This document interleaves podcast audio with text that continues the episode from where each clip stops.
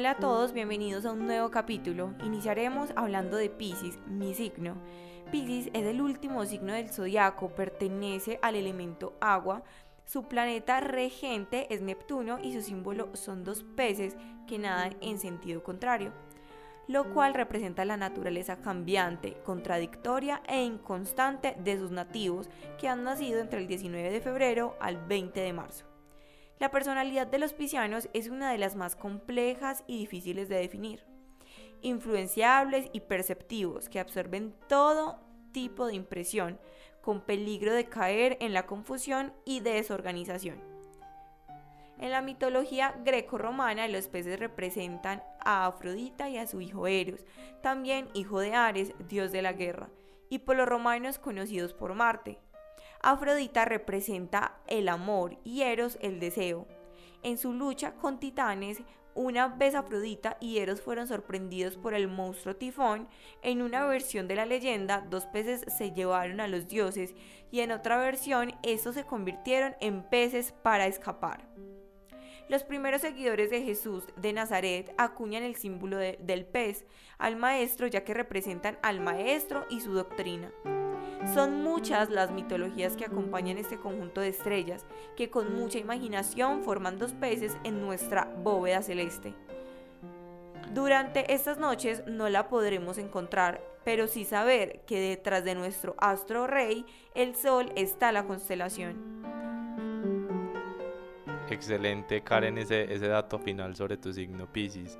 Eh, si bien tu signo es el duodécimo, el mío es el undécimo del zodiaco y Acuario en este caso simboliza la revolución y su símbolo representa la sabiduría al ser. El signo está representado por el aguador o portador del agua, ya que en la antigua Sumeria este era un símbolo de difundir la sabiduría. Paradójicamente, pertenece junto a Géminis y Libra al elemento aire. Acuario, en la mitología griega, está relacionado a lo que alguna vez que alguna vez fue Ganímedes, el copero de los dioses.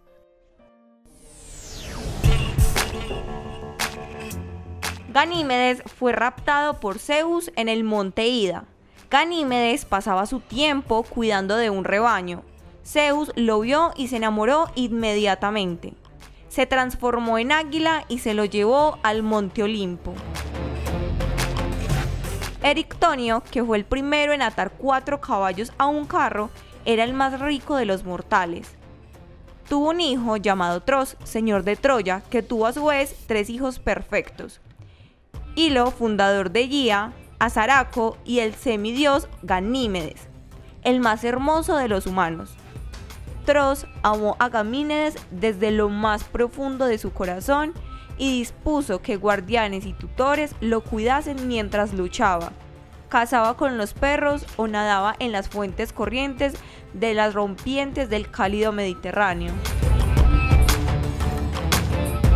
Un día, al mirar desde su trono en lo alto del Olimpo, Zeus espió a Ganímedes que estaba con sus amigos refrescándose bajo la atenta mirada de sus tutores mayores en los prados del monte Ida. Instantáneamente, el rey de los cielos se prendió de amor por los muslos del joven troyano. Con una rápida sacudida, Zeus se convirtió en una fuerte águila.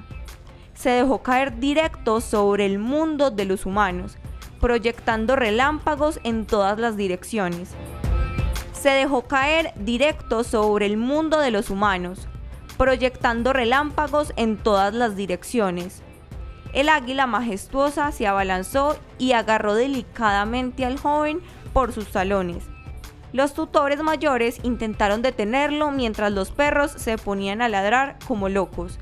Sin prestarles mayor atención, el dios y el joven se lanzaron cada vez más alto hasta desvanecerse en el cielo azul.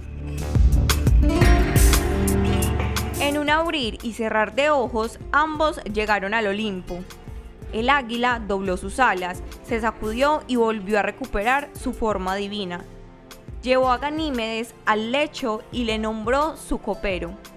Para hacerle sitio, sin embargo, Zeus tuvo que expulsar a Eve, hija de Hera, quien servía las bebidas en los banquetes divinos.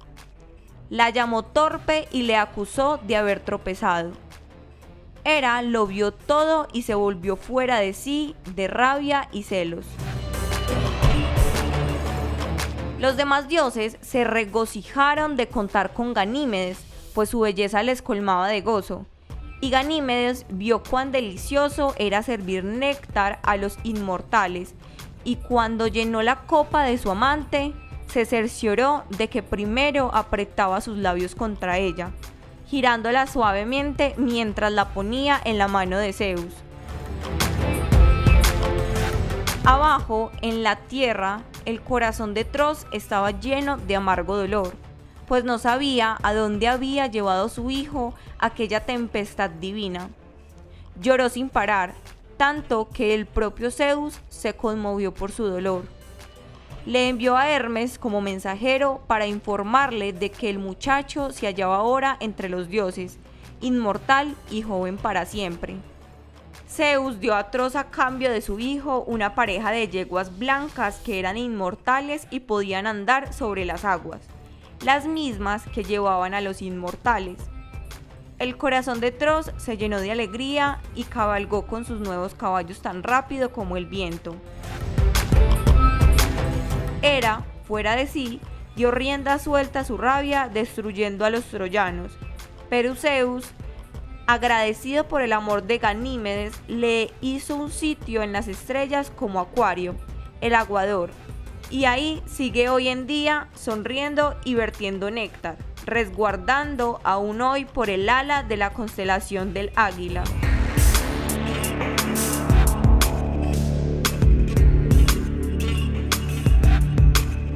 Estos mitos griegos están basados literalmente en restos antiguos, materiales hechos circular por mitógrafos modernos. Las fuentes van desde poetas a historiadores, desde dramaturgos hasta polemicistas paleocristianos.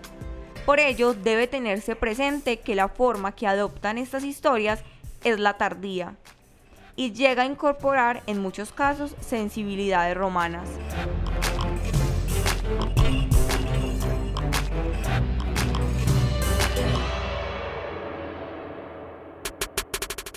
Es bastante interesante cómo están conectadas, correlacionadas la mitología griega y la astrología ambas muy antiguas, tanto como la humanidad. Eh, por eso, para finalizar con el episodio de hoy, cerramos con broche de oro hablando sobre Mercurio retrógrado, un evento que deja mucho que hablar y que incluso en este momento está transitando eh, eh, en nuestro planeta. Sí, Julián, voy a explicar un poco la parte conceptual de Mercurio que básicamente es el planeta más cercano al Sol, se considera que tiene una relación energética importante con la vida de las personas por su función comunicativa y de pensamiento. Según los especialistas, este planeta puede influir energéticamente en la capacidad de pensar, analizar, clasificar y comunicar algún tema.